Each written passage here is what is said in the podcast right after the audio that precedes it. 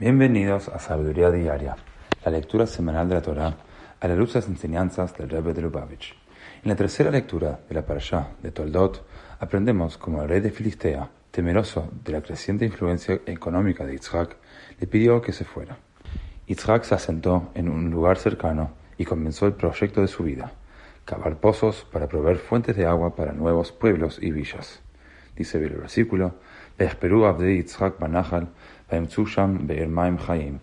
los sirvientes de Yitzhak cavaron en el valle y encontraron allí una fuente de agua fresca.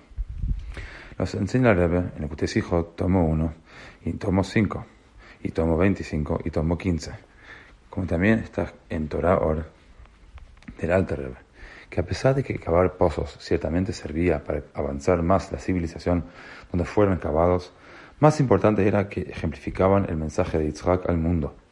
A diferencia de llenar un pozo con agua traída de otro lugar, cavar un pozo revela una fuente ya existente de agua oculta debajo de las capas de tierra.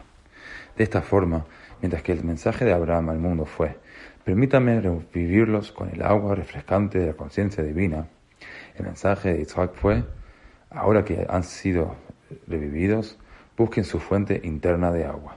Quiten toda la tierra que entorpece su vida y revelarán dentro de ustedes un manantial de percepción divina. Esta conciencia saciará su sed espiritual durante toda su vida. El cavado de pozos de Yitzhak nos enseña que nuestros instantes de entendimiento o inspiración deben ser seguidos por un automejoramiento y refinamiento para que produzcan cambios duraderos.